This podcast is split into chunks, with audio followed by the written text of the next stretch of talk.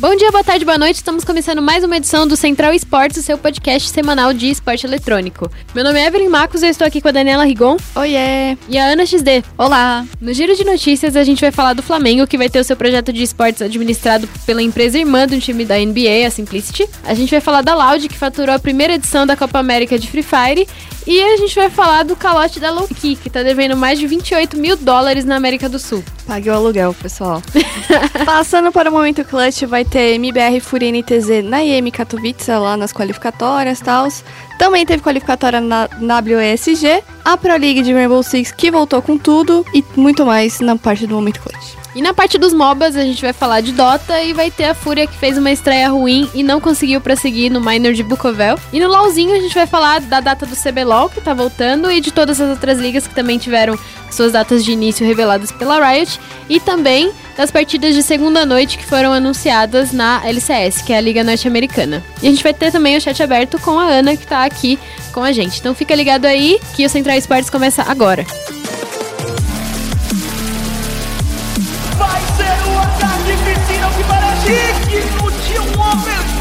de uma final. E daí?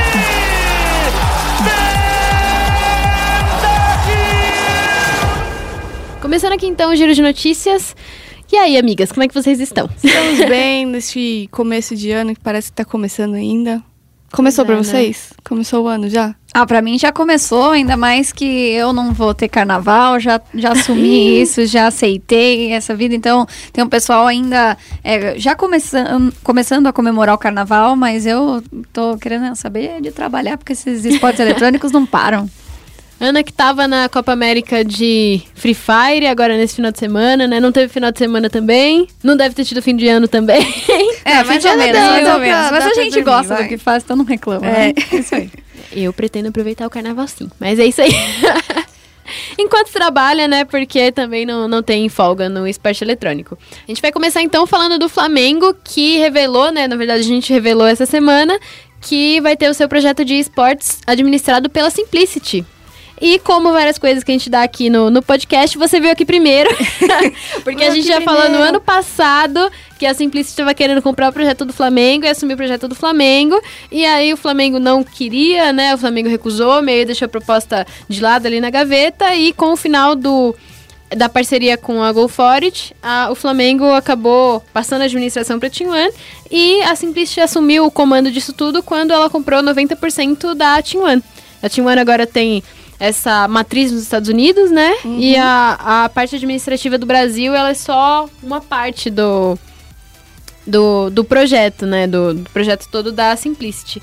E o Flamengo agora muda de administração com essa, com essa mudança. E essa administração é feita por essa empresa que tem como um dos donos o Jed Kaplan, que é o dono também do Memphis Grizzlies, que é uma equipe da NBA. Então o Flamengo tá com uma expertise bem interessante aí para as próximas temporadas do CBLOL e quem sabe de mais esportes que a Simplicity pode colocar o, o Flamengo.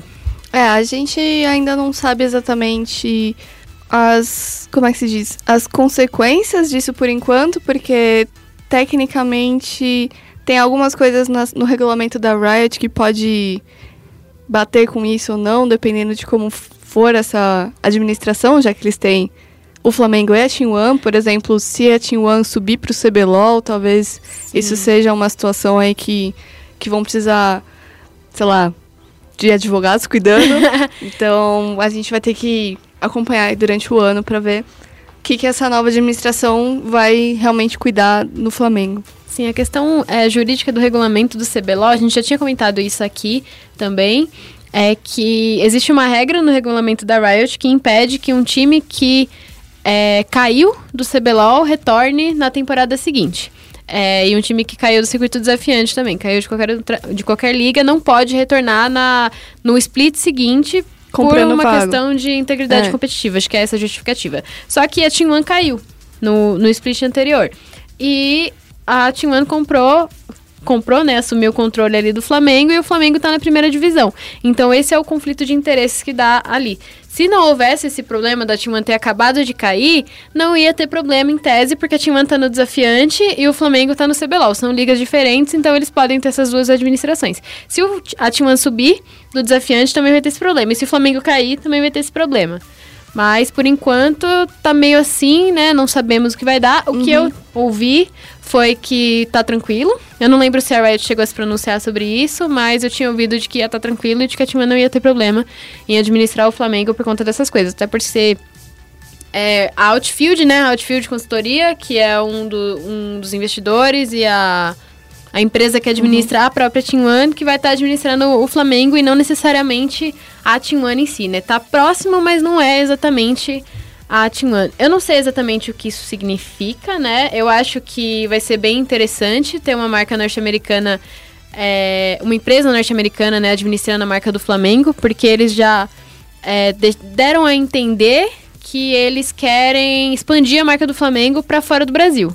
Né? E o Flamengo já é uma marca grande, já é pô, a maior torcida do Brasil e tem muito potencial para fazer muita coisa lá fora como marca, né? É um case muito interessante para eles trabalharem. E, e, até aqui dentro também, porque os times lá de fora, se você vê tanto nos Estados Unidos quanto na, na Europa, Overwatch League ou na, no, no League of Legends, ou até em outros jogos, eles têm muita muitos eventos de coisa com fã, pop-up store que abre para vender coisas em cidades específicas por um tempo limitado.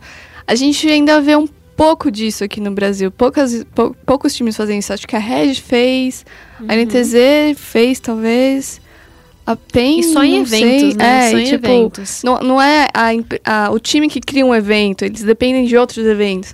Lá o nos MBR, Estados Unidos, não. O é, o MBR faz. faz. Agora, isso é uma coisa que o, o, essa empresa pode trazer lá de fora, tanto também a ideia de criar uma arena, porque muitos times lá fora já têm as suas próprias arenas. Então é uhum. uma ideia interessante, assim. Outra coisa interessante desse, desse projeto, dessa união, é que o Flamengo vai poder usar as instalações da One Academy também, que é o, o centro de operações, da, o centro de treinamento também da Team One, que é lá no Shopping D, onde teve evento do MBR, que eu fui esses dias, onde tem o TUC também, né, Dani? Sim, que onde tem as finais da, da Tiger Upper Cup. É, é um coisa legal. Eu quero ver no que isso vai dar.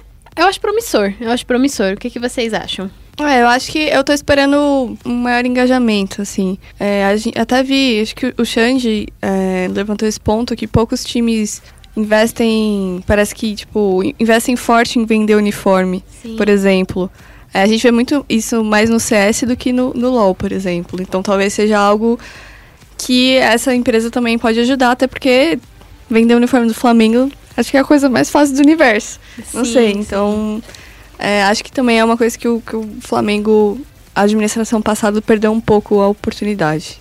É, eu acho que tem é, 2020 é o momento das equipes e das administrações dentro, dentro dos esportes eletrônicos começarem a perceber as oportunidades de investimento e colocar a mão na massa. Porque eu acredito que até 2019 a gente ainda acompanhava uma realidade onde as pessoas que são donas do dinheiro, digamos assim, ainda tinha, é, tinham muita, muito receio de realmente investir. Então a gente começou aos poucos, principalmente investir investindo nas equipes, trazendo gaming house, cada vez é, maiores gaming houses e é, bootcamps e tudo mais. Então, os primeiros investimentos foram muito voltados na qualidade de cada equipe. E eu acho que agora para 2020, eu espero pelo menos que a gente comece a ver alguns investimentos em outras áreas, porque hoje em dia o torcedor, ele é cativado além do que simplesmente pela performance do time dentro de um campeonato, mas sim por vídeos, por você poder ter a camiseta do, do jogador, você poder é, acompanhar é, um pouco da realidade de como é, porque a gente é, aspira em ser alguma coisa dentro dos esportes eletrônicos também. Quem assiste, assim, nós éramos antigamente com futebol. É, todo mundo assistia futebol e queria ser jogador de futebol, saía na rua jogar um pouco de futebol. E hoje em dia a gente assiste esses esportes eletrônicos e queremos estar mais presentes dentro das realidades é, desse meio. Então eu acho que é, esse tipo de coisa que a gente está acompanhando aí com a mudança no Flamengo e tudo, é, vai ser algo que vai é, colocar um pontapé inicial nisso e eu espero que muita gente acompanhe. Sim, é, até por esse ponto, né? Eles têm agora a expertise do Memphis Grizzlies com eles, né? A expertise de um, de um time da, da NBA. Eu acho que vai ser muito interessante para o Flamengo eSports essa mudança. Ansiosa para ver. Mas vamos falar de coisa boa. Vamos falar de Free Fire. Vamos falar de Free Fire. Esse final de semana, aliás, Free Fire parece que não teve férias, né? Assim, a galera, é. além de, de competir, além de jogar na praia e em qualquer lugar, porque é um jogo mobile, o pessoal já tava competindo na NFA, mas esse final de semana rolou, acho que é o, foi o primeiro torneio oficial da Garena desse ano? Foi. A Copa América de Free Fire, que rolou no México, na cidade do México. Aninha que fez parte da, da narração, né? É, e pôde narrar aí a vitória da Loud. É, é engraçado porque os times brasileiros parecem que eles estão tipo, se revezando. Assim, a PEN ganhou. Aliás, a New X antes de ser PEN ganhou, e aí virou a PEN, e aí o Corinthians ganhou, e agora a Loud ganhou um, então tá tipo um revezamento de equipes brasileiras. Este é o nível do Free Fire brasileiro?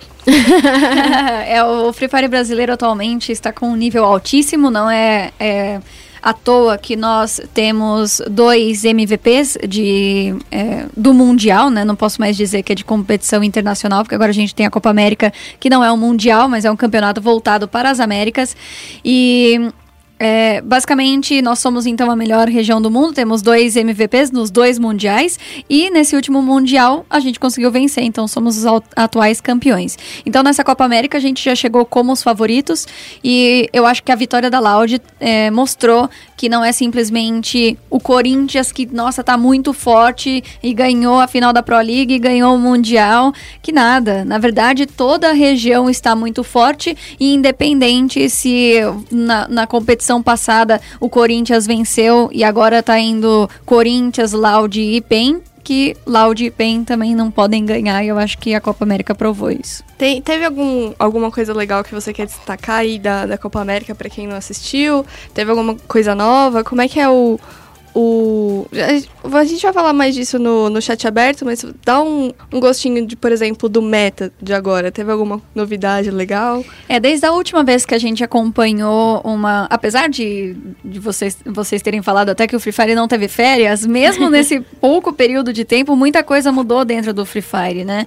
Então, por exemplo, tivemos equipes que não jogaram Mundial, que até então a gente não tinha visto eles jogando em uma competição oficial com quatro espaços de habilidades, por exemplo. Ou com a Loki e com a 12 nova, enfim, teve arma nova, teve é, mudança na estrutura do jogo com esse é, espaço de habilidade a mais, personagens novos e etc. Então foi um bom gostinho pra gente. Não só um gostinho em questão de meta, mas um gostinho também do que esperar de 2020. É o primeiro campeonato é, oficial da Garena de, de 2020. A gente já começou com um pé direito, com um campeonato internacional entre as Américas, que na minha opinião é essencial para elevar o nível de Free Fire em todo o mundo, porque se você esperar o ano inteiro para jogar um mundial uma ou duas vezes é, por ano, é muito difícil você elevar todo um nível de habilidade na sua própria região, porque são poucas as oportunidades que você vai ter de aprender com outros lugares. Então, com a chegada da Copa América,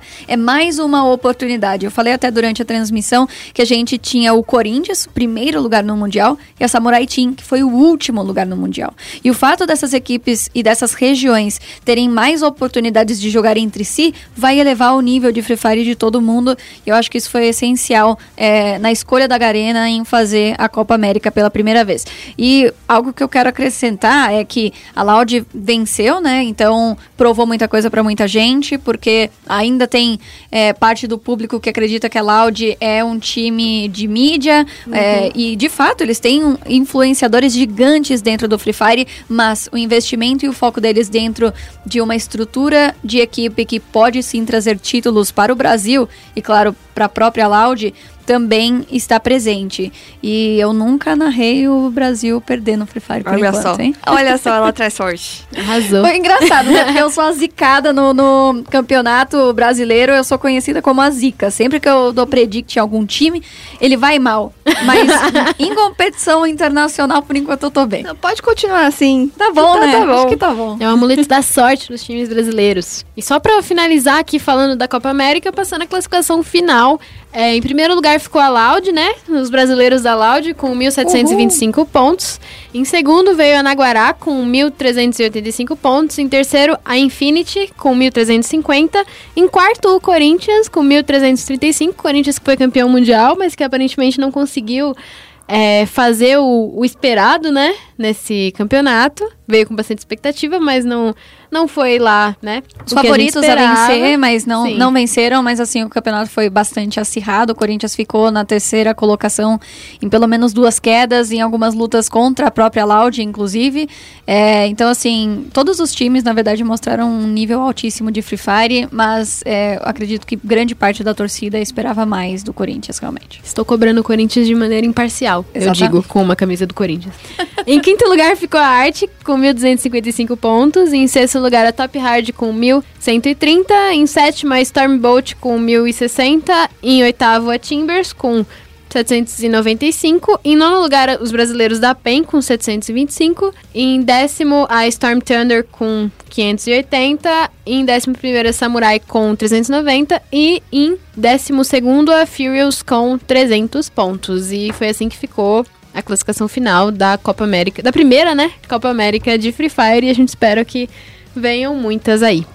Agora a gente vai falar de uma coisa não tão boa, que é o tal do calote da Loki, né? Assim, acho que Isso eu calote... acho que a, Dani tam- a É. Ana também vai saber falar, né? Porque É, assim, Overwatch. eu acho que uma da- é uma das pragas que sempre vão existir no esporte eletrônico. Com certeza deve existir no esporte tradicional, mas como a gente acompanha mais o esporte eletrônico, a gente sabe mais do esporte eletrônico. Mas todo ano tem uma organização que Dá dá calote. calote? Se não é uma organização de time, é uma organização de torneio. Porque também tem a galera que é, não recebe há 20 mil anos. Então, assim, o desse ano, já, já agora no começo do ano, tivemos essa da Loki, que Ah, é uma foi organização. no começo do ano, É, né? Mas, já é coisa que já vem o, o problema é do ano passado, mas ah, escancararam esse ano que a Loki, a organização é, é norte-americana? Sim. É, eu sempre achei meio suspeita, porque eles ficavam pegando Sim. times de, de países aleatórios, assim, né? Não sei. Sim, sei eu lá, tinha uma eu tô meio sobrancelha de desconfiada. pé com a Loki, É. porque e eles pareciam assim, querer investir, mas não muito, sabe? Não querendo dizer que o Brasil seja uma região aleatória, É. mas ah, tudo bem. É, não, assim, por exemplo,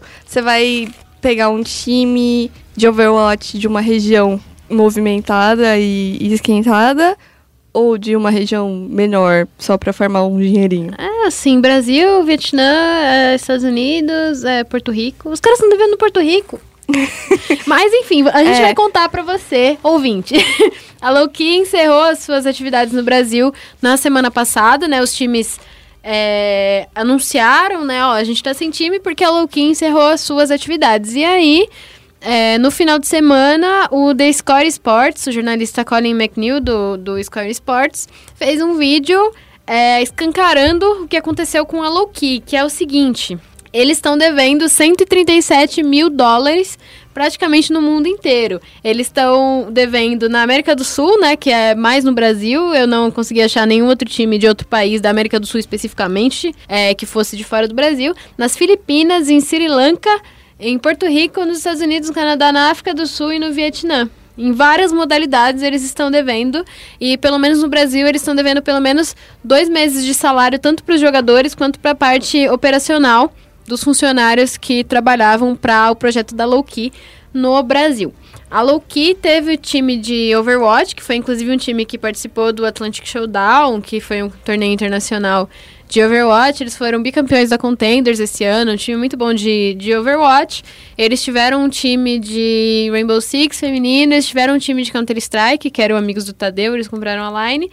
Eles tiveram um time de Rocket League que foi para o Mundial de Rocket League. A gente até falou disso no, acho que no mês passado.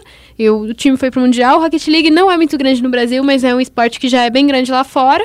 E tava lá a marca da Lowkey exposta, sendo que eles não estavam ganhando salários, os meninos. Né? O- até o Colin fala isso no vídeo, que eles foram, eles foram com a, com a camisa da Lowkey e a Lowkey não pagou nem os custos para eles irem para o campeonato. O negócio tá bem sério. E aí, no Brasil especificamente, são 28 mil dólares, que é o equivalente a 117 mil reais em dívida na cotação atual. É, Os jogadores confirmaram, né? Confirmaram para o Colin de que eles realmente não receberam. E a gente fica esperando que eles recebam. Um dos representantes do Lowkey é, disse que os jogadores iam receber essa quantia em até duas semanas. Mas a gente não sabe se eles realmente receberam e ficamos esperando para ver se a Lucky vai pagar O pessoal, aluguel. que é o mínimo, né? Pague o É, aluguel, como eu, eu tava vendo que também rolou denúncia, acho que do, do, do pessoal do Dot Sports. Acho que a Blizzard tá com pagamento atrasado em torneio de Overwatch também.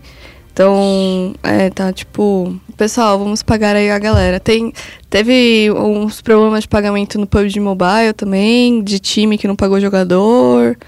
Tá complicado. É, né? Muito, muito caótico. Eu acho que isso mostra muito o amadorismo do cenário, mas, assim, a gente precisa cobrar, né? Uhum. Eu acho que quando a gente via a Loki operando, a gente já tinha uma noção de que a coisa não era tão profissional assim, E né? eu acho que do- um dos grandes problemas nessa questão é a gente, como jornalista, vai ajuda na denúncia.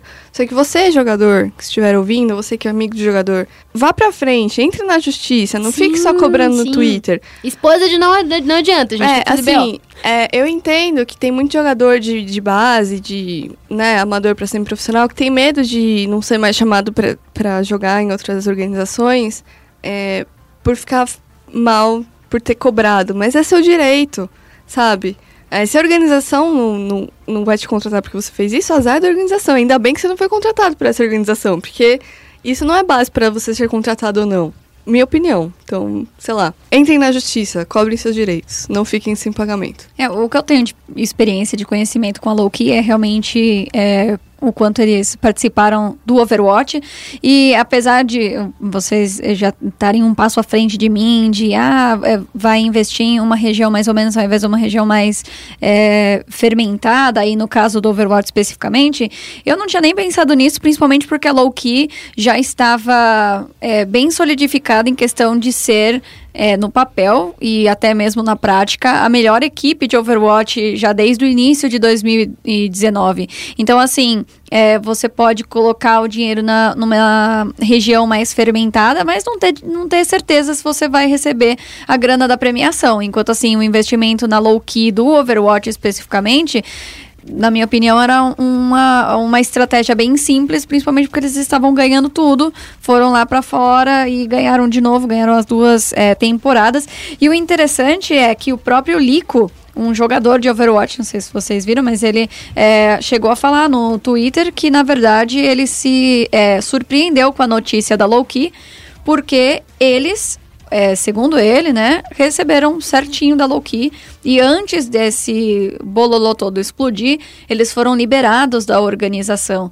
Então, no Overwatch parece que a Loki estava no caminho certo e aí eu não sei o que, que o trem desandou fora disso. É, acho que tinha um time de Dota da Filipinas também, se não me engano. Sim, sim. É, E tinha a Loki do, da VCS, né? Do LoL, que eles foram pro Mundial. e era um Ah, time sim. muito bom, inclusive foi único, um dos únicos times no campeonato, no Mundial inteiro, que tirou o jogo da, da Mon, uhum. né? Que eles tiraram o jogo deles na, no MD5 do Play-In.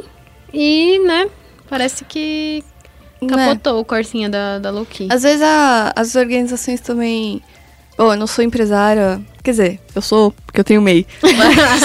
Empreendedora. É, Nossa, empreendedora, mas eu não sou dona de time, organização pra, pra saber, mas provavelmente tem muita organização que deve pegar empréstimo ou é, tem organização, a gente já, já teve caso desses de, de organização que atrasou o pagamento porque o patrocinador não pagou, aí vira um, uma bola de neve e tal. A gente não sabe o real motivo da low-key, mas tá devendo pra pagar.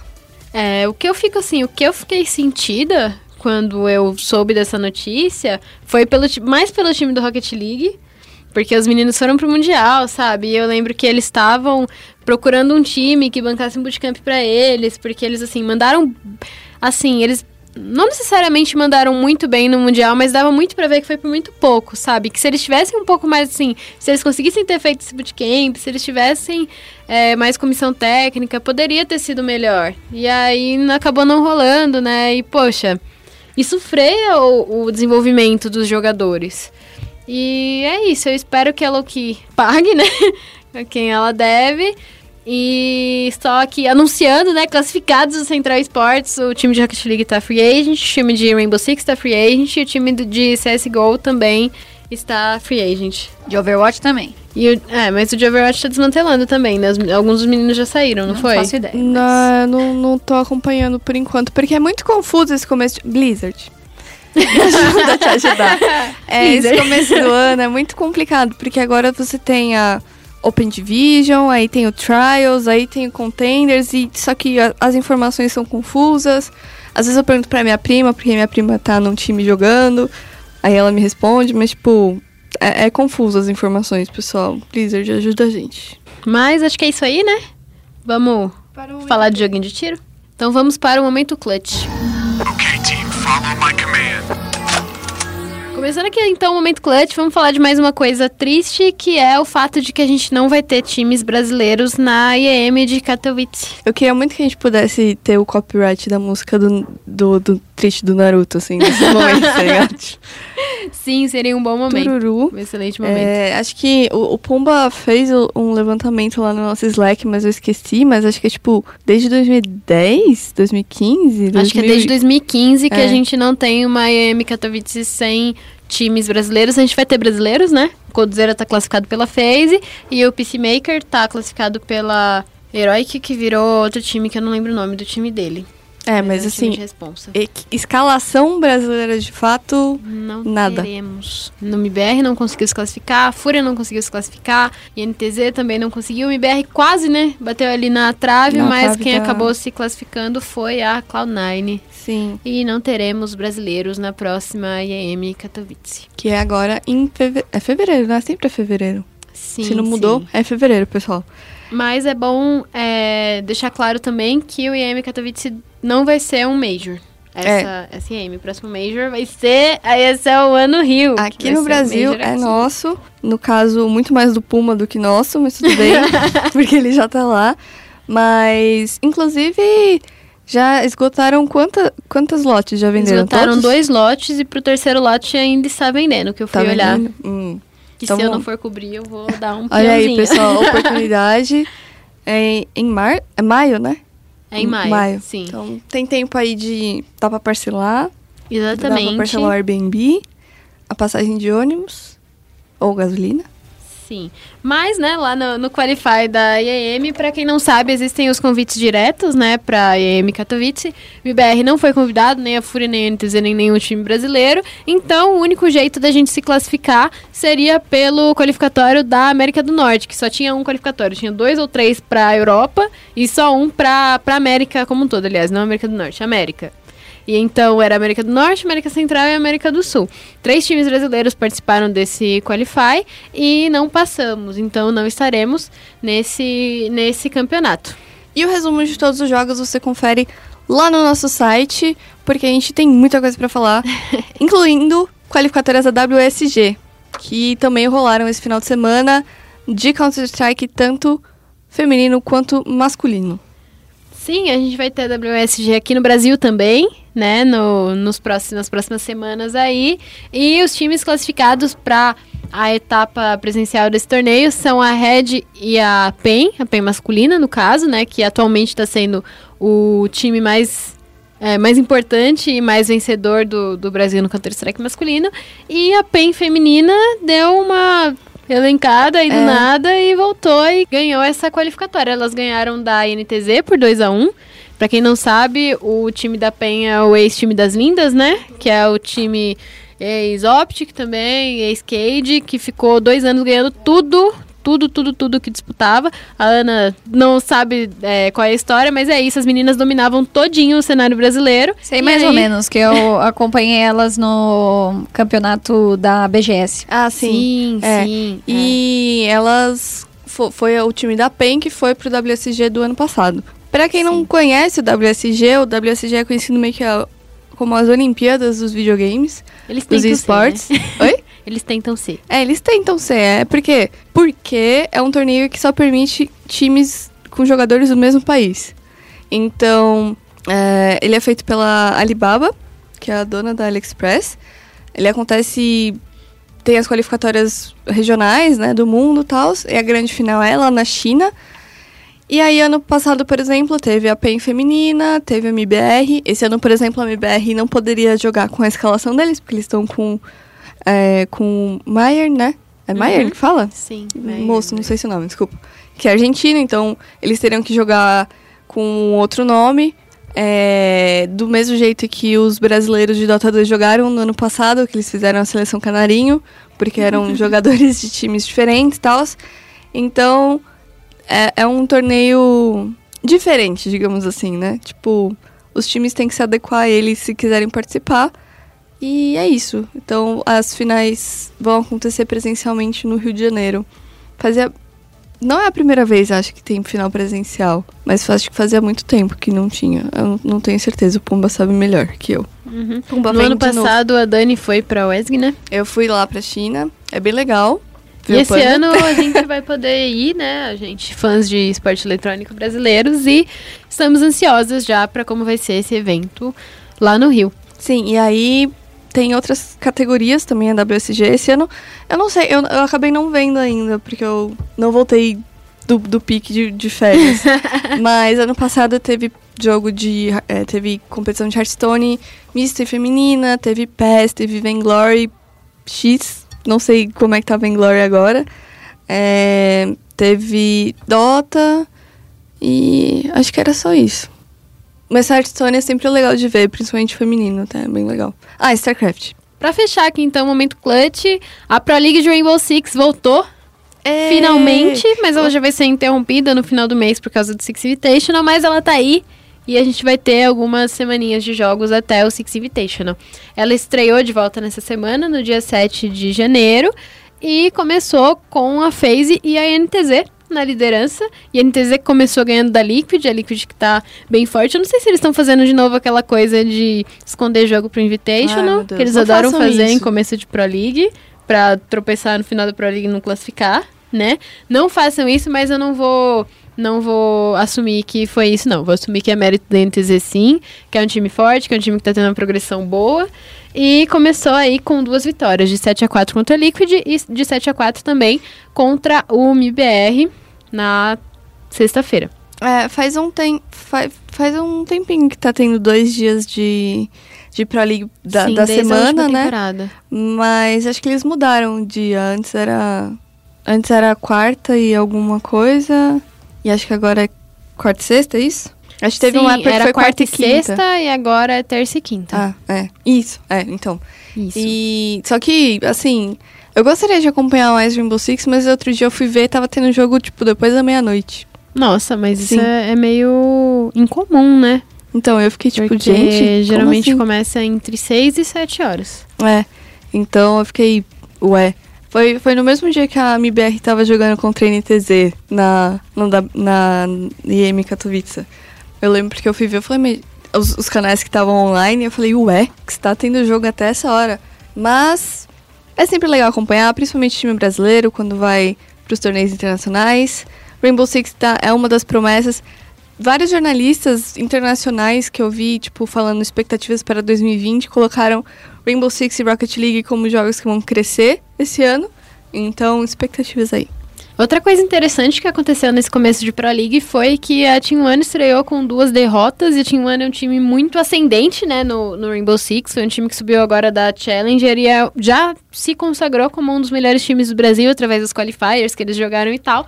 E eles começaram com derrotas de 7 a 5 para o MBR e de 7 a 2 contra a Liquid, tá? Que são times muito fortes, mas eu acho Acho esquisito, confesso, que, que esse time tenha começado dessa maneira. Mas vamos acompanhando. É, já que estamos no começo de Pro League, eu já vou deixar aqui a minha aposta. E a minha aposta é realmente no Team One. Eles têm uma line muito forte, eles têm uma história muito forte, eles têm um, um conjunto que tem tudo pra dar muito certo no Brasil e pra fazer algumas coisas no cenário internacional. Essa é a minha aposta e eu vou. Vamos ver aí o que, que eles vão mostrar ao longo dessa temporada. Então vamos finalizar o momento clutch, vamos falar de MOBA. É, agora é a hora de eu falar mal de Dota 2, pessoal. Vamos focar o Ancient primeiro, então. é o, o torneio oficial, né, da, da Valve que dá a vaga direta para o The International.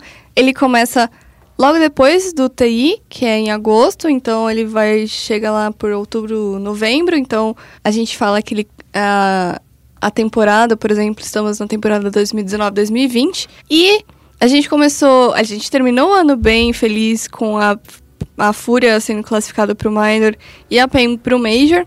é, eles são o segundo da temporada já. Mas começamos o ano com a Fúria indo bem mal no minor. Eu não culpo muito, porque é o primeiro minor é, da, da, da escalação, primeiro, primeiro torneio internacional de muitos, é, de muitos dos jogadores. Aliás, quase todos, tirando o Duster, eu acho. É, porém, eu esperava uma campanha menos feia por conta do, do bootcamp deles, porque eles estavam lá na, na Europa treinando desde o dia, tipo, 26 de dezembro, assim, sabe? Então, eu, eu não ligo tanto pra derrota, mas eu ligo um pouco pra derrota feia, assim, sabe? Tipo, foi meio feio. Então, foi um pouquinho triste. É, mas também, claro, estão aí aprendendo, vão trazer conhecimento para os pubs aqui do, do Brasil, né, para a região. Com sorte, as equipes vão começar a aparecer mais para fazer screen, que é uma reclamação constante da, das equipes da América do Sul, que não tem muito time para fazer screen. Enfim, eu, eu, sempre fico feliz que a Fúria está investindo no, no Dota. E vamos ver aí para os próximos torneios. Enquanto isso, a PEN está se preparando, eles estão na Polônia, mas o Major é na Alemanha, mas eles já estão lá treinando para o Major que eles classificaram, começa na semana que vem. Então vamos ver se eles vão um pouquinho melhor. É engraçado porque foi uma escalação que se encaixou muito bem desde o começo, assim. Já a Fúria passou por umas duas modificações de escalação de jogador até se encaixar. Eles pegaram, por último, trocaram Tavo pelo Enesart.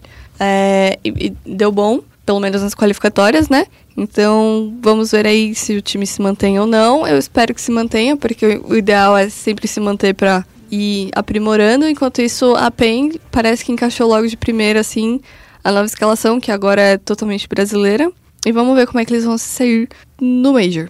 Sim, eu gosto bastante desse projeto da Fúria e eu acho que é um time que ainda pode buscar experiência, né? Ainda tá, ainda tá no tempo que a gente É. fala que eles estão foram É, buscar não tem experiência um ano no ainda. Major, né? no, não, tem, é, minor. não tem nenhum ano ainda de projeto e tal. Então, já, já foi bom. Só realmente fiquei decepcionada pela derrota ter sido feia.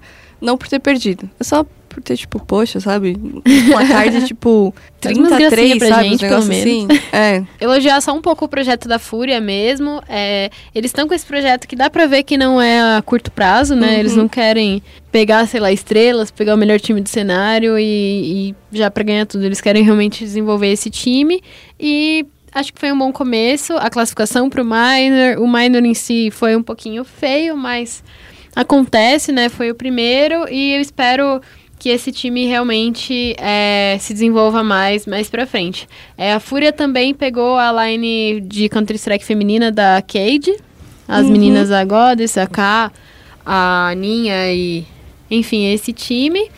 E eu tô gostando dessas coisas que a Fúria tá fazendo no competitivo nos últimos, nos últimos meses. Acho que por enquanto no Dota é isso. Mas novidades em breve, alguma matéria que eu pretendo fazer, mas nada concreto no momento. Então vamos focar no Nexus, vamos falar de LoLzinho? Bem-vindo a Summer's Rift. Finalmente a gente tem uma data de estreia pro CBLOL e no dia 25 de janeiro a gente vai ter o CBLOL voltando. Eu não tava aguentando mais de saudade do meu campeonato. do campeonato que eu amo odiar, odeio amar. Não sei, é, é, é um relacionamento complicado. não, o meu relacionamento com o CBLOL é totalmente abusivo. relacionamento adesivo. Mas é, dia 25 de janeiro a gente vai ter o CBLOL voltando. E o primeiro jogo, a Riot já divulgou que vai ser entre Flamengo e PEN. Já vai começar como? Jogão, jogão. Como?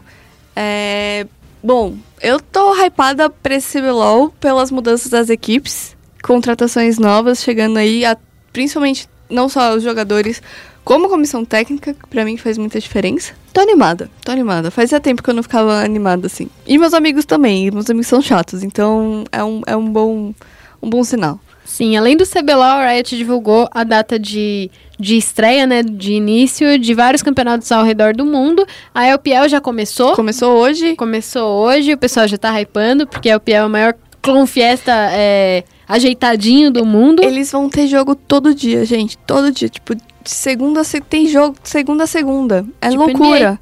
Loucura. NBA. Na moral. É, porque é muito time, né, muita coisa. LPL é, é outro esquema, eu, eu gosto da LPL, é da hora. Pena que o horário não colabora. Sim, sim. É, a LEC, que é a Liga Europeia, vai começar no dia 24 de janeiro, um dia antes do CBLOL. É, a LCS vai começar no dia 25, junto com o CBLOL. A VCS vai começar no dia 31. A OPL, que é a Liga da Oceania, vai começar no dia 31 também. A Liga Turca, a TCL, vai começar no dia 1 de fevereiro. A LCK vai começar no dia 5 de fevereiro. A PCS, que é a nova Liga do Pacífico, que, eu- que tem o fóssil da LMS ali, vai começar no dia 8 de fevereiro. A LJL, que é a Liga Japonesa, vai começar no dia 8 também. A LLA, que é a nossa liga vizinha, mas não Era- tão é, vizinha não- agora, que agora eles estão no México. A longe. Liga Latino-Americana vai começar no dia 15. E a Liga Russa vai começar no dia 22. Nossa, tem, tem umas que começam bem tarde, né? Sim, sim. E São as ligas que batem a, a LLA também teve uma mudança de, de formato por conta da, da transmissão que, que vai ter, se não me engano, em TV, né? Sim, sim. Eles estão quase em, em parceria com o canal de TV. Eles vão ter algumas mudanças por conta disso. Esse ano eu quero acompanhar mais a LLA. A LLA, eu acho que até esse ano ela serviu um pouco até como campo de scouting para o CBLOL, né? É, essa semana, quem não viu, leia a minha, a minha lista de nomes que eu vou ficar de olho nesse CBLOL, que eu coloquei lá o Grell, que é da, da Cade, que ele é, foi vice da LLA, e o Aloned também, que é da Prodigy. E a gente tem o Wolf, que tava na Splice, mas é cria da, da Liga Latino-Americana é. também. Bugax, que era o melhor top laner da, da LLA e tá agora na Falco também. Então eu acho bem legal acompanhar a LLA por isso e por outras coisas também, porque é uma liga legal, é uma liga divertida de se assistir. Então quem gosta de LOLzinho tá bem servido aí pros próximos meses, porque a temporada oficialmente começou aí com a LPL. Sim, não começou só. Aliás, já começou com a, com a Liga da China, mas não começou só no competitivo, como também dentro do jogo você já pode ir lá jogar seu MD10 pra já cair no ferro. Eu vou cair no prata de novo, porque é no prata que eu estou desde a Season 4. E eu provavelmente vou continuar no prata esse ano. Não, esse ano eu vou mudar meu computador e eu vou sair do prata. Olha só, promessa, resolução de ano novo da Evelyn é sair do ferro. Não, não. A minha resolução de ano novo de 2017 foi sair do prata. Eu não saí, então eu não prometo mais essas coisas pra mim mesma. Não quero me decepcionar. Então é isso aí. Eu continuo só no Aran. Inclusive, eu queria criar uma petição dos participantes da Copa Imprensa para que a Copa Imprensa seja disputada no Aran. Tá maluca? Por favor. Não, Nunca pedi não, não, nada. não. Uma festa total. Minha suporte não quer jogar Summoner Drift. Não, não. Não tem condição. Ó, eu comprei a cena, hein? A Incrível, vou cena, comprar o Lúcia. Já, já posso... Pra quem não sabe do que a gente tá falando, vai ter a Copa Imprensa de League of Legends. Algum e o dia- time da ESPN tá escaladíssimo aqui. A gente não está treinando, a gente não vai pro bootcamp. Eu a estou gente... treinando no Aran, tá? Treinando, treinadíssima no Aran. Ah, não! E a Dani é suporte, eu sou ADC. Evelyn, você joga de ADC? Não. O Pumba tá no mid, o Félix tá na jungle, né? E Uhum. o Guerra tá no top. Super time. Super times. Mas, né, falando um pouquinho do CBLOL, só pra fazer esse esquentinho aí pro campeonato, que eu já tô morrendo de ansiedade. É, a gente tá com muitas mudanças de escalação. É, e eu acho que é quase uma opinião geral sobre o CBLOL esse ano de que ou vai ou racha, né? Se não for esse ano, não vai mais. A Ana é, foi louzeira, né? Você tem alguma coisa pra falar sobre o CBLOL, Ana? É, eu fiquei muito animada com essa temporada de 2020. Eu acho que todas essas mudanças mostram é, mais uma vez a força do League of Legends como esporte eletrônico, porque é, não senti que foi alguma movimentação da própria Riot, por exemplo, dentro do CBLOL, mas sim as mudanças entre os times que vão animando cada vez mais o público que assiste, porque sabe é, das novidades e das possibilidades que isso vai trazer para esse ano novo. Então, eu entendo bem a animação de todo mundo. Até achei que é, foi bem interessante, né, agora falando da, da minha parte um pouco lolzeira da coisa, né? é bem interessante as mudanças. É, sei que dá pra dizer que é mudança, mas enfim. É, a forma como a Riot trabalhou um pouco mais as histórias dentro do jogo. Eu acho que em 2019 a gente teve um crescimento bem grande desse tipo de coisa. Por exemplo, com a chegada do Overwatch 2, que é um jogo voltado pra história, é, a continuação de- do World of Warcraft, que chegou lá, o, o WoW. é, como é que chama? Eu Esqueci o nome. Que é o Classic, o World of Warcraft A Classic. Vanilla? O, o, ah, o Reforged. Isso, que daí você joga o jogo como ele era antes de ter qualquer, é, sabe, expansão e tudo mais. Então, tudo voltado à história e com a chegada da cena no League of Legends, ter todo, toda uma historinha de onde ela tava, de como que foi pra salvar ela e tal. Então, eu acho que isso foi o, o que a Riot tá é, mostrando que tá fazendo dentro do jogo, que anima principalmente o público casual. E aí, todas essas, essas mudanças nos, nos times, na minha opinião, é, anima o público que gosta do CBLOL. Então, pra fechar aqui o nosso foco Nexus, vamos falar sobre as mudanças na LCS também. Sim, teve um anúncio bem legal para os norte-americanos aí, ou para quem acompanha a Liga Norte-Americana, é, de que é, vai ter um dia extra de jogos agora. No, no final do ano passado, segundo pesquisas lá nos Estados Unidos e América do Norte, enfim, é, mostrou-se que a LCS é o terceiro esporte mais popular de lá. Em questão de audiência. Esporte no total, é, né? Exatamente, se eu não me engano, era entre 18 a 34 anos, algo assim. A Red E falou. Nos Estados horas. Unidos, né? Que tem a, a É. NHL, a NBA mesmo. Exatamente, a Red falou: horas, vamos dar um, um up aí no, no Paranauê. Então, é, seguindo os passos de esportes tradicionais, como a NFL, é, eles criaram essa Monday Night League, que é são jogos de segunda-feira. Vão ter dois jogos da LCS e dois jogos da. Dois ou três jogos, agora não lembro, da Academy, que é, são os times de, de base da, é, da LCS. E eles também resolveram focar mais na- nas histórias da- das, das equipes Academy, dos jogadores Academy, porque muitas vezes eles ficavam apagados, né? Então Sim, eles sim. vão colocar jogos da Academy nos dias de final de semana também. Eles mudaram os formatos de cerejinha do bolo, eles mudaram o formato dos playoffs de final de ano. Não vai ter mais aquela história de pontuação, é, qualificatória regional. Pro Mundial, é, agora o negócio vai ser soco, tapa, briga pelo terceiro seed do, da, da América do Norte no Mundial. Isso se tiver, não é mesmo, pessoal? Aquelas, né? Já, já causando. Isso se tiver terceiro seed da ENEI. Né? Tururu. É, só pra explicar o Monday Night League e a nova agenda da LCS, na sexta-feira vai ter uma coisa chamada Aca- Academy Rush, que é aquela coisa que a gente nunca gosta, que é de vários jogos ao mesmo tempo, mas eu acho que vai funcionar nesse caso, principalmente se eles transmitirem todos, o que é bem a cara da, da Riot de fazer. É, vários jogos do Academy ao mesmo tempo na sexta-feira e depois um jogo é, da Academy é, transmitido direitinho, como eles sempre fazem. Aí no sábado vão ser quatro jogos da LCS e um jogo da LCS Academy. No domingo, quatro jogos da LCS também e um, um jogo da Academy. E na segunda vão ser três jogos da Academy e dois jogos da LCS e depois os jogos da Academy. Eu acho que vai ser bem legal. Sim, eu acho que é, é bem. Não sei, é bem cara de americano ficar assistindo coisa segunda de noite, não sei. Sim, eu acho que é um passo pra que eles façam um NBA da vida e coloquem todo dia. Assim, eu não ia me importar, não. Eu acho que acho que é legal. É que eu acho que eles não têm time o suficiente ainda.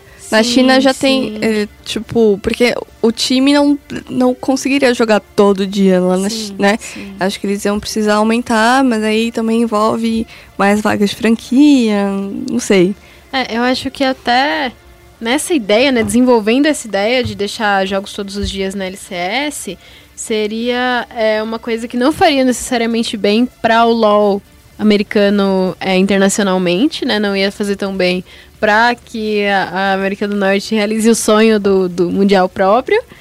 Mas seria muito bom pra LCS como liga, é, no, no sentido de espectadores e tal, porque é uma liga da hora de assistir, é uma liga cheia de histórias e tal, e seria interessante, mas não sei se é o que o pessoal tá querendo, né? Não sei se é o que o público tá querendo também, o pessoal que acompanha a UNA. Eu achei engraçado até no último Mundial que eles tiveram aquela discussão que a gente tem todo ano de, nossa, por que, que o UNA vai mal internacionalmente? Como a gente tem com o CBLOL. E se sentir representada. A discussão não levou a nada de qualquer forma, mas é, É. isso aí. É, levou ao negócio de, bom, então acho que talvez a gente precise de mais imports. É, é, bom, não sei, não sabemos. Mas Ah, o que eu achei dinheiro, legal vamos. dessa Monday Night League é que ela não vai ter ingressos vendidos. Ela vai ter eventos especiais com escolas e faculdades dos Estados Unidos ou do Canadá. E eu achei bem legal isso. Tipo, ajuda a levar o League of Legends pra. a difundir mais o League of Legends, né? No público, assim. Bem legal. Achei. Acho que é uma coisa que tá demorando aí no CBLOL, mas quem sabe a Riot não surpreende a gente, não é mesmo? Nas próximas semanas. Riot, por favor. Não pedimos Nunca te nada. pedi nada. Mas é isso aí. Então aqui a gente finaliza a nossa parte regular do nosso podcast, né? E o Foco Nexus e o Central Esportes como um todo. E vamos para o chat aberto com a Ana. Parte irregular do podcast. É isso aí. Começando aqui então o chat aberto. Ana, estamos muito felizes de te ter aqui. Yay. Muito obrigada por me receber mais uma vez aqui no Central Esportes na ESPN. Sempre um prazer vir aqui falar do que quer que seja. Segunda vez que a gente tem essa convidada mais do que ilustre. E a a- na primeira vez foi por causa de Overwatch, né? Foi porque a Overwatch League tava começando e você já tava é, ali na Contenders. E agora é por causa do Free Fire, né? Que tem a honra também de ter te recebido como caster. Muito obrigada. bem puxa-saco, bem puxa-saco, é isso aí. E a nossa pauta, é, o, o- a headline aqui da nossa entrevista é Free Fire é o jogo do futuro? Bem, bem tiozão, né? Pergunta bem tiazona, Ok, bem... boomer. Não, mas o que são esportes eletrônicos? Eles realmente é, ganham dinheiro jogando com o celular? Mas e meu filho vai parar de estudar? Realmente são perguntas bem presentes aí na nossa vida. É, para começar então, é, o que eu queria perguntar é que assim, o Free Fire é um jogo que é um fenômeno no Brasil tanto enquanto jogo quanto como esporte também, né? A gente viu que como jogo tava quebrando assim vários recordes, foi o segundo jogo mais transmitido no YouTube, é, foi o jogo mais baixado, Mais né? assistido, pra mobile, né? sim, sim. O jogo mais baixado de mobile, é, quebrou vários recordes como esporte agora. E a gente teve esse evento maravilhoso no, no Rio de Janeiro, esses eventos, né, que foram, foram dois. E é um jogo que a gente tá vendo que cada vez está se desenvolvendo mais. É, como que você avalia o ano do Free Fire em 2019? Olha, 2019 é até difícil. Você tava falando aí de ah, Free Fire é o jogo do futuro. Eu acho que Free Fire é o jogo do presente e vai continuar sendo o jogo do presente. Essa é a minha opinião, porque em 2019 o Free Fire simplesmente decolou. Pense que nós tivemos três temporadas da Pro League e na terceira temporada a gente teve uma final presencial gigantesca na Arena Carioca e seguida já na semana seguinte de um mundial no mesmo local Com o Mano Brown. com o Mano Brown, exatamente, JP, com uma música específica é, para o Free Fire e a apresentação do Alok. Também a chegada do Alok dentro do jogo e tudo mais. Então, eu acho que é, 2019 foi o ano é, que o Free Fire se solidificou. Não tem nem o, como contestar isso, realmente, não só ele como jogo ou como esporte eletrônico, mas também todas as pessoas envolvidas com Free Fire cresceram muito, mostrando que ele vai além de simplesmente uma diversão no celular ou até mesmo um esporte eletrônico e vai virar realmente algo presente na vida das pessoas, um cotidiano, um costume, basicamente. Um dos motivos pelos quais a gente acha que o Free Fire cresce tanto é por ele ser tão acessível, né? Todo mundo pode jogar Free Fire, todo mundo que tem um celular, mesmo que seja um celular não tão bom, pode jogar Free Fire. Eu estou jogando Free Fire. Anunciando aqui no podcast que eu estou jogando Free Fire. Inclusive, Evelyn vou vai nos deixar. depois. É, vou Vai virar pro pro player, player. se Deus quiser. Mentira, eu não sou tão dedicada assim pra ser pro player. A gente sabe que exige dedicação. Mas é um jogo que é muito acessível, é muito inclusivo, né, nesse, nesse sentido. Você vê o Free Fire chegando em lugares que outros jogos não chegavam? Com certeza, sem dúvida alguma. É, querendo ou não, a ideia do Free Fire é algo muito interessante que por muito tempo ficou esquecido. Né, pelo menos na minha visão, dentro dos, é, do cenário competitivo dos jogos eletrônicos. Era muito voltado para computador, computador, e a gente já possuía um número de jogadores de celular é muito grande, mas jogo casual mesmo, tipo Candy Crush, é, sabe, Fruit Ninja, uns negócios assim que a gente já gosta de jogar para passar o tempo e tal. E aí o Free Fire viu essa oportunidade para transformar em um esporte eletrônico também.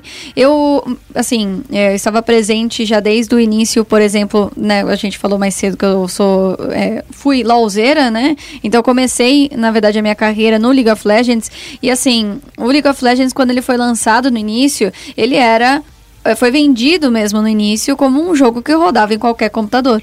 E o Free Fire foi além. Ele é um jogo que roda em qualquer celular. E ele também roda em computador. Eu uso o emulador, mas ainda assim muito comum hoje em dia. Então, ele é, observou essa oportunidade, deu esse passo além e alcançou um público que não tinha sido atingido pelos esportes eletrônicos e que também são apaixonados, assim como a gente, porque é o público que tá lá e sai na, saía na rua e ia jogar futebol. Porque assistia futebol na TV. E agora sai na rua e joga Free Fire com os amigos na esquina.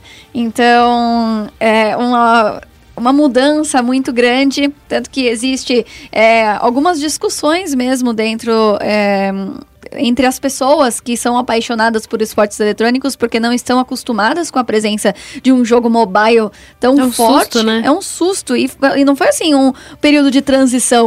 o Free Fire explodiu, então é, tirou as pessoas da zona de conforto, mas com certeza é para evoluir todo esse universo que a gente é tão apaixonado, na minha opinião. É, e a gente vê novos talentos surgindo também, de assim, a gente vê os jogadores do Free Fire surgindo e explodindo muito rápido, né? E, e jogadores que não é, vieram de outros jogos, né? Por exemplo, quando a gente vê jogadores de Rainbow Six, a gente vê, ah, eles vieram do CS, tem um background em outro jogo. E o Free Fire geralmente não, assim, são meninos que.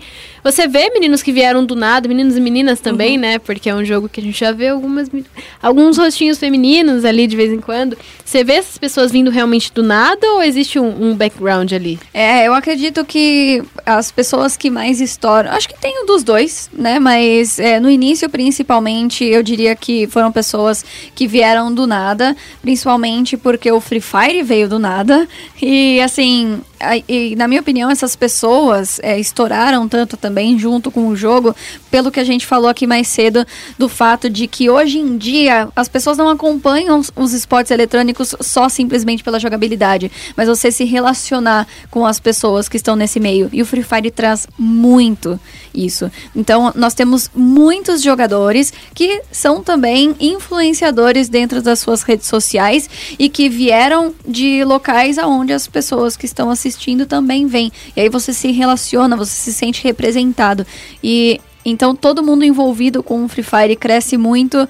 E eu já não lembro mais qual era a pergunta, mas eu falei sobre isso. Ah, mas sobre isso, assim, de, de onde vêm os talentos. Isso, de né, onde do- os talentos, é, então. Eu acho que os talentos vêm de todos os cantos, até, até aqui da ESPN, agora com a sua presença dentro de- do Free Fire. É, então, o Free Fire tá alcançando, é, começou explodindo nesses cantos que eram basicamente abandonados antigamente pelos jogos eletrônicos, mas agora chega nas casas de todo mundo e até traz uma união muito maior dentro do Brasil, por exemplo. É, assim, vendo a economia brasileira e as pesquisas e tudo mais, nem todo brasileiro tem computador. Mas todo brasileiro tem um, às vezes dois celulares. Exato. Nem todo brasileiro tem a internet rápida. Tem internet. Tem, eu sempre fico chocada quando tem essas discussões na, na internet do tipo, tem lugar até em São Paulo que ainda não tem vi- fibra. Meus amigos do Grajaú ficaram com fibra esse é, no final do ano passado e nem é tipo a fibra de grandes empresas, são umas secundárias aí. Então, nem todo mundo tem internet rápida. Às, às vezes a pessoa tem só o pacotinho de dados dela, às vezes ela vai em algum restaurante ou barbearia ou cabeleireiro ou shopping para usar a internet. E aí o, o Free Fire entra muito nisso. E as É. pessoas dentro do Free Fire, eles são tão, assim, os jogadores de Free Fire, eles são tão dedicados que eu já vi gente que tinha meta- quase metade da tela do, do celular apagada, que caiu e quebrou. E mesmo assim a pessoa continuava jogando Free Fire. Porque, assim, fora a paixão, o jogo permite que você mesmo com um celular que pode até travar de vez em quando, ou uma internet que seja mais lenta, você ainda consiga ser bom e eu acho que é isso que também, as- eu pelo menos, eu gosto de ser boa no jogo. Eu não gosto de jogar se eu sou ruim. Eu sou meio assim. E então, o fato de você entrar no jogo e apesar de todos os pe- apesares, você conseguir ainda evoluir dentro do jogo e sentir que você consegue subir capa ou fazer alguma rotação, alguma coisa diferente, com certeza te cativa a jogar ainda mais. Sim. É, e essa coisa de, de ser acessível para um hardware que não é tão bom, tem muita gente que vê isso como demérito. E é, são essas pessoas que a gente não deve ouvir no esporte eletrônico, né? Eu lembro bastante. Eu sempre vou trazer o LoL de exemplo, porque é a minha síndrome de Estocolmo, né? O League of Legends. Mas, enfim, quando o LoL surgiu, o pessoal falava, não, mas esse jogo roda até em calculadora. E assim, isso é um demérito, gente. É, é muito, é muito bom quando um jogo atinge todo mundo que pode atingir, né? Que eu acho que é aí que os talentos de verdade surgem, né? Ali que as pessoas que realmente têm como se destacar se destacam. É, isso é o mal do, meio gamer como um todo, porque Uhum. desde que os jogos foram ficando mais gráficos e mais bonitos e mais complexos, se você não joga esse tipo de jogo, você não é gamer. Então, desde as pesquisas que vinham mostrando que mais mulheres jogam, só que elas jogam no mobile, ah, então ela não é gamer. Agora tem os maiores jogos, já estão no mobile, e aí? E aí? Sabe? Eu ia um mal que parar é de ouvir o gamer. Eu ia trazer exatamente essa questão dos gráficos, porque eu acho que no início, na- é, quando os jogos começaram a ser lançados, eles tinham gráficos, né? Ruins, vamos ser sinceros, né? É, porque a gente não tinha tecnologia para ter gráficos melhores. Aí a tecnologia veio e o gráfico veio melhorando e melhorando e melhorando e melhorando, até certo ponto de que realmente só as pessoas que desde o início eram muito apaixonadas por games e tinham a condição de ter um console ou algum computador bom para rodar esses jogos, realmente tinha essa experiência. E aí a gente começou a perceber que na verdade essa evolução dessa tecnologia estava excluindo certas pessoas, principalmente dentro do Brasil. Então, o que a gente fez foi dar um passo para trás para dar dois para frente, é, porque a gente não tem que necessariamente estar adequando todos os jogos novos que vão surgindo à mais nova tecnologia que agora está saindo no mercado. A gente pode simplesmente pensar é, no que as pessoas têm em casa. E eu acho que é, alguns jogos vêm chegando com essa ideia, sem, é, sem até mesmo perder é, a sua qualidade, aquilo que vai atrair o público. E eu acho que isso está sendo muito saudável para todo o nosso ecossistema.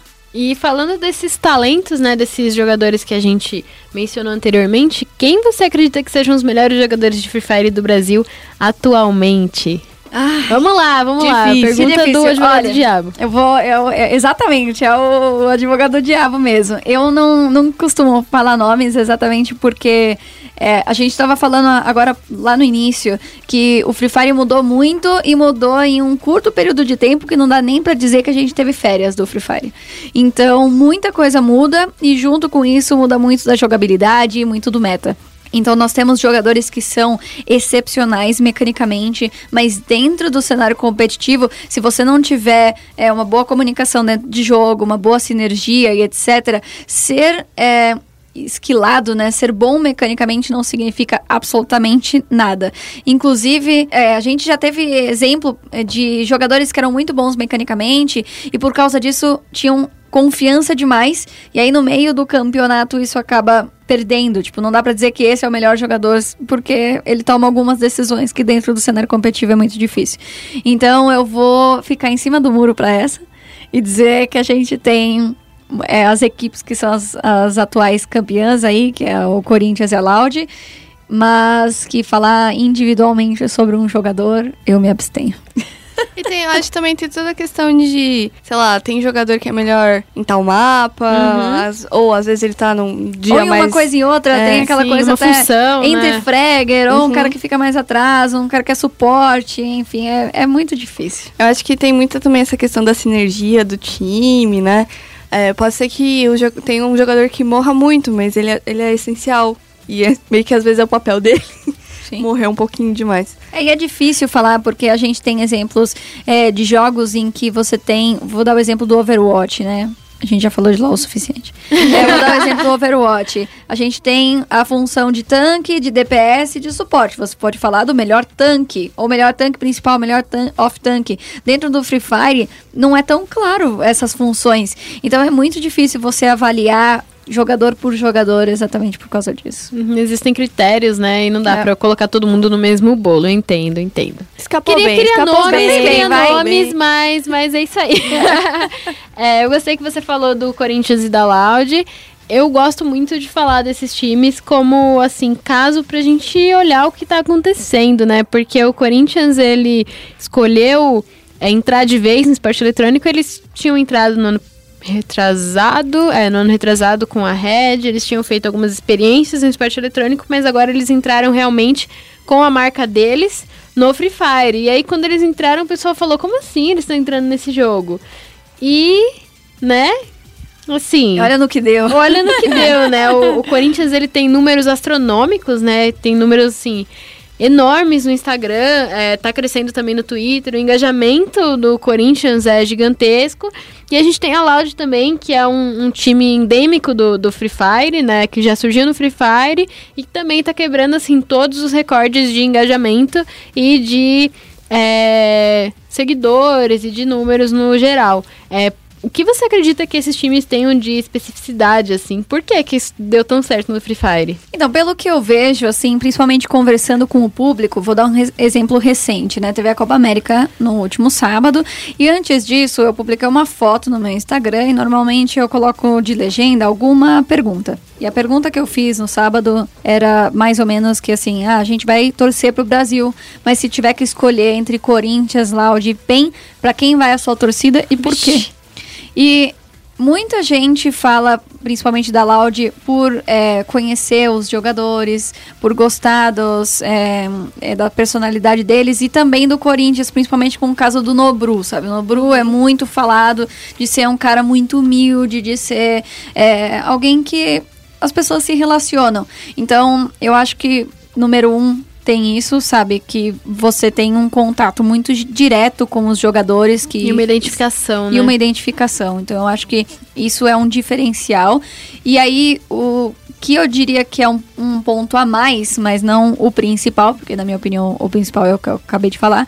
Mas o Corinthians também traz muita torcida que já torcia pro Corinthians antes. Já conhecia o Corinthians do, do futebol e a gente estava aqui falando mais cedo do fato do pessoal sair na rua e jogar futebol e agora eles jogam Free Fire. E conhecia o Corinthians no futebol e conhece o Corinthians no Free Fire e continua torcendo pro time de coração, digamos assim. E no caso da Loud, é o fato da Loud ter criado todo um, um time de influenciadores, é, sabe, ter um- agora a mansão, já tinha a mansão da Loud, agora cresceu ainda uma mais mansão agora. uma mansãoção. Até brinquei na Copa América falando que. É, porque eles, eles fizeram dois buias em purgatório e a gente brincou falando que a mansão de purgatório era onde tinha a mansão da Laude. Tão bem que eles estavam é, realmente dentro daquele mapa. Mas é um diferencial, de fato, fora a atuação é, dentro do campeonato. Que né, o Corinthians aí campeão mundial, a Laude agora campeão das Américas. Enfim, é, eu acho que tá cativando o público exatamente porque tá sabendo trabalhar além da atuação dentro de jogo, porém sem esquecer a atuação dentro de jogo. É, e esses dois times, que são times super fortes lá fora, né, como já se provaram, mas também são aqui no Brasil. E já existe um cenário consolidado de Free Fire é, no Brasil, né? Já tem vários times, né? Não, não somos uma região com só dois times fortes, né? No ano passado a gente teve três edições da Pro League e nesse ano a gente não sabe ainda como vai acontecer, mas a gente sabe que né, o, o cenário vai continuar crescendo. O que, que você espera é, nessa questão de surgirem mais times, de desenvolver o cenário como um todo, em questão de é, vários times e vários jogadores fortes também no, no cenário de Free Fire. É, então, realmente a gente destacou o Corinthians e a Laude pelos títulos recentes, mas a gente tem o exemplo da PEN, que também foi para a Copa América, que tem inclusive um estilo de jogo bem diferente de- é, dessas outras duas equipes, o que é extremamente é, bacana dentro do Free Fire, mostrando que você não precisa necessariamente seguir um estilo de jogo específico para conseguir vencer. A PEN continua muito bem, inclusive os campeonatos de comunidade que eles participam eles ganham praticamente todos. Então, são muito fortes nesse sentido, com certeza vão continuar. Eu destaquei bastante durante a fase regular da Pro League a God Esportes. A gente tem a presença da Los Grandes, que está investindo bastante em trazer é, novos jogadores e crescer ainda mais também. Então, sim, nós já temos vários times que são solidificados dentro do cenário, apesar do cenário ser novo dentro do Brasil. E que tem um altíssimo nível de Free Fire. Porém, eu acho que para 2020, apesar de não podermos revelar muitas coisas, é, em 2020 nós teremos muitas oportunidades de ver novos talentos e novos times surgindo. É, então eu acho que, é, assim, na verdade as pessoas já fazem isso dentro do Free Fire, de pegar sua guilda e montar um time da sua guilda e participar de campeonato e pegar experiência e eu acredito que isso vai continuar acontecendo em 2020 e até com mais força, na minha opinião. Então, quem tá querendo ser jogador profissional de Free Fire aí, vai atrás que tem um monte de oportunidade, viu? Não É, tá ó, faltando. Fica não. aí, fica aí a dica. Fica aí a dica, fica a dica. Eu estou entrando nesse bonde. Olha lá, é, já foi, ó. Já foi e já tá com a camiseta do Corinthians aqui do lado. Eu, ia Então- falar, eu ia falar isso, que na verdade ela tá falando do Corinthians, mas é suspeito. mas... É suspeito, ela tá aqui com a camisa do Corinthians e tal. É lá. Novidades em breve, será? Evelyn no Corinthians. É, e a gente tá falando de cenário brasileiro e eu acho que a gente não tem muita noção de, de como o Free Fire é fora do Brasil, né? Sabemos que ele é muito grande no Brasil, mas eu queria saber se tem, assim, uma projeção de crescer em termos de cenário é, para fora. A gente sabe que existe meio que no hemisfério sul, quase assim, meio Ásia, meio Brasil, né, América, mas nos grandes polos de esportes que são os Estados Unidos e a Europa, não tem um cenário tão desenvolvido de Free Fire. Você consegue falar um pouco sobre isso pra gente? Porque é tão forte no Brasil, mas a gente ainda tá vendo se espalhando é, aos pouquinhos no resto do mundo? É, se isso será trabalhado de alguma forma, não faço ideia. Mas eu acho que a Copa América foi um passo para a gente começar a trabalhar em relação a isso. Eu acho que é, o Free Fire ele traz o foco em um público de novo que estava esquecido e que ficou muito, muito animado e muito feliz com a chegada do Free Fire. E querendo ou não, nos outros polos, nos polos maiores lá nos Estados Unidos e tudo mais, o pessoal tem uma situação financeira melhor também, para ter um baita de um computador já tá acostumado com é, é, bastante tempo aí de esportes eletrônicos e tudo mais. É, porém, eu ainda acredito que o Free Fire vai continuar crescendo nessas regiões também, mas é opinião própria, é, principalmente pelo que a gente, pelo fenômeno que a gente está vendo aqui no Brasil, que o Free Fire pode ter começado do nada, é, atingindo principalmente é, essas pessoas que estavam esquecidas, mas hoje está presente dentro de todas as casas, todo, todo mundo que tem celular hoje em dia tem Free Fire instalado. Até as mães e vós e tudo mais já ouviram pelo menos falar, porque ah, o filho, se tem filho em casa, tem neto, pede o celular para poder jogar. Então, eu acho que é, vai crescer é, de uma forma natural. E, e eu acho que a gente vai acompanhar, então, essa evolução para 2020 também. É, a gente fez uma retrospectiva aqui na SPN, uma retrospectiva não, um especial em que a gente, é, a nossa redação expôs é, coisas que a gente espera e que a gente quer para 2020. E eu pessoalmente coloquei que eu quero não só que o Free Fire desenvolva mais para trazer mais é, mais talentos de onde é, outros esportes não conseguiram explorar, mas também que hajam mais Free Fires, né? Outros jogos mobiles atingindo esses espaços. E eu queria saber, então, com base nisso tudo e com base no Free Fire e no que está acontecendo na sua vida graças ao Free Fire é, e no cenário como um todo, o que, que você espera para o cenário e para o jogo em 2020? Eu acho que o Free Fire, especialmente, vai continuar crescendo. Eu acho que, apesar dele ter é, realmente estourado e chegado a um, a um patamar que nenhum outro esporte eletrônico chegou aqui no Brasil até então, eu acho que ainda tem espaço para crescer. E eu imagino que a Garena também acredite nisso. É, eles não revelaram nada, mas é, já é, deixaram claro para a comunidade que em 2020 vem novidade, que eles vão trazer coisas novas, investimentos e tudo mais. Então, eu acho que a Garena também vê dessa forma, que apesar de, do Free Fire ser um gigante e a gente não ter nenhuma outra comparação dentro do Brasil desse tamanho, a gente ainda tem espaço para crescer e para se solidificar ainda mais. Agora, fora do, do Free Fire, como você disse, né? Ah, surgir outros Free Fires e tudo mais. Eu acho que a presença, a chegada e a presença do Free Fire vão trazer isso. Eu acho que o Free Fire já está abrindo os olhos de muita gente dentro é, dos jogos eletrônicos no geral. E do mesmo jeito que a gente falou lá no começo também, do pessoal perceber que existem outras possibilidades de investimento, de você vender camiseta ou fazer vídeo e tornar os seus jogadores também influenciadores de alguma forma, mesmo eles sendo tímidos, principalmente com o exemplo da Loud, a gente vê alguns jogadores que são tímidos, mas o Play Hard, ele sabe trabalhar isso muito bem e as pessoas continuam se identificando. Então, eu acho que é, não só então o crescimento para 2020 vai vir desse lado, mas também a você perceber é, o público que você ainda não tinha atingido, ou a oportunidade de você lançar outros jogos, porque hoje em dia a gente tem uma variedade bem grande de jogos para escolher assistir e tem espaço para a gente acompanhar todos. Então, eu acredito na chegada de ainda mais jogos, na solidificação dos que já existem e também desses novos, para a gente simplesmente ter muita opção e nunca ficar sem jogo para assistir. E quem- Esse é o, é o, é o paraíso para mim. E quem você acha que vai cantar a música do Mundial esse ano? Nossa, que difícil. Pergunta que o público quer eu, saber. Eu vou cantar lá, que nem a Sandy, porque falam que a minha voz é parecida com a Sandy, né? Já Nossa, já pensou? pensou a Sandy cantando? Já pensou? Vamos, vamos chamar a Sandy aí, quando vai ver sou eu. As pessoas vão ficar tristes, mas tudo bem. Eu aposto na Lady Gaga. Nossa, Brincadeira, não sei. Só chutei porque eu, eu me veio na cabeça ela. tem que ser a, a Anitta. Não, eu pensei em internacional, porque eu acho que esse ano. Não sei se seria dois Não, anos tem que seguidos ser no Brasil. brasileiro todos os anos. Igual tinha que ser K-pop no LoL todo ano. É, eu queria um BTS esse ano aí. Não, eu queria um Nossa. Blackpink. Melhor que o BTS. Especulações, momento de especulações. Comente aí embaixo É. o que, que você acha. Qual vai ser a melhor? Vai começar, tipo, um- uma batalha meio MTV de músicas de jogos agora. Tá?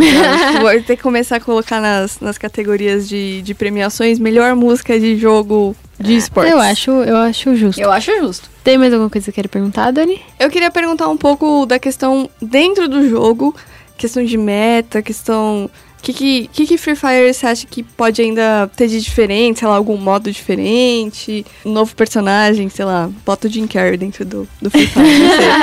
Eu acho que personagem é uma coisa que, é, pelo menos por enquanto, a Garena não demonstrou que vai jamais parar de criar. É, inclusive, eu achei é, bem interessante a chegada do quarto espaço de habilidade dentro do jogo, principalmente porque antes da chegada, foi até interessante, foi uma conversa que eu tive com um treinador é, de um dos times, é, antes mesmo do Mundial, porque a gente tinha os três espaços de habilidades e eles eram muito dominados por três, no máximo quatro habilidades de alguns personagens. E aí, mesmo com a criação de e a chegada de novos persona- personagens e novas habilidades, era muito difícil você batalhar dentro do competitivo com essas quatro que já eram bem solidificadas.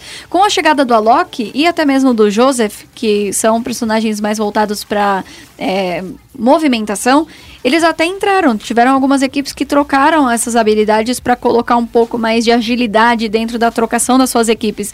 Mas com a chegada do quarto espaço, isso aumentou ainda mais. Agora, com a chegada de ainda mais é, personagens, a gente vai ver ainda mais possibilidades. Isso é uma coisa que eu adoro dentro do Free Fire. A gente já teve, é, desde então, desde a chegada do Alok, a Shani, que o que ela faz é que ela recupera a sua armadura e também upa a sua ma- armadura se ela tiver full. E a Notora cura dentro do carro. Foram as, as duas personagens novas que chegaram recentemente no Free Fire. E teve é, mais uma um personagem aí que foi comentado nessa última Copa América no sábado, que vai chegar para aumentar o dano de explosões eh, de granada e etc. E, en- enfim, mais mudanças aí. Então, muita coisa nova e uma novidade que eu achei que foi simples, mas que eu adorei porque mudou muito, foi a chegada da 12 nova. Porque antes você tinha uma presença de MP40 muito grande dentro do meta. E agora, com a chegada da 12 nova, tem gente que está utilizando duas armas de rush. Não estão mais utilizando a MP40. E isso não muda só o que você vai procurar dentro do mapa, mas vai mudar o estilo de jogo que você vai é, decidir ter. É, se você vai rushar mais, se você vai ficar mais de longe. Então, foi algo simples. Foi lançar uma arma nova, mas que vai mexer a panela ali do, do meta. E de novo, o Free Fire muda muito.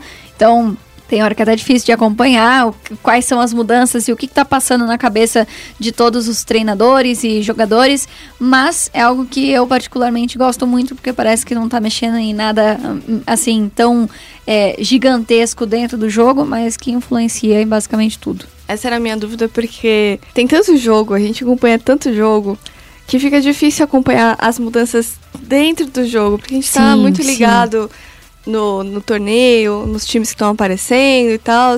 E às vezes a gente, né, deixa um pouquinho de lado a parte de meta, mas é sempre tão legal e interessante estudar um pouquinho, né? Bastante. Fica aí a dica pra vocês, pessoal. Então, com esse conhecimento de Free Fire, a gente termina aqui o nosso podcast, a gente termina o Central Esportes número 149. Queria agradecer muito a sua presença, Ana, muito obrigada por aceitar o nosso convite mais uma vez, por querer vir aqui participar com a gente. Foi muito bom te ter é, nessa edição do podcast e te ouvir falando sobre todas as questões do Free Fire. Você pode passar as suas redes sociais, então, para os nossos ouvintes? Claro, é um prazer estar aqui mais uma vez, falando pra caramba, inclusive, como eu sempre faço. E as minhas redes sociais são muito fáceis. Toda e qualquer rede social que você pensar é só procurar AnaXD, tudo junto. A única coisa é que o XD é escrito do jeito que se fala. Então é X, é I, S, D de dado E. AnaXD, tá fácil, só ir lá e me seguir. Exatamente. Sigam a gente também. É, o nosso Twitter é arroba SPN Esportes BR e o Facebook também. O meu é arroba Evelyn Marcos, né? O meu nome. Evelyn com L-Y-N, M-A-C-K-U-S, ou você procura Evelyn com dois N's que você já me acha lá no Twitter. Eu sou a Dani Chan com X e underline no final lá no Twitter, sem underline no Instagram. E antes de acabar, na real, eu quero lembrar que essa semana saiu a minha matéria especial que eu mais gosto do ano, que é a lista de novidades da horas para gamers durante a CES, que é a feira de tecnologia que tem agora no início do ano. Então tem tipo um monitor 360 Hz, tem mini gabinetes, tem. Deixa eu ver, o que, que eu botei na lista? Tem um protótipo de um switch da, da Alienware que roda Windows 10. Então entra lá, é a minha matéria preferida do ano. Acompanhem, acompanhem a lista da Dani e o nosso trabalho lá no spn.com.br barra esportes. Muito obrigada por nos ouvirem, até a próxima edição. E não se esqueçam, ESPN, a vida precisa de esporte. Sim. Bye!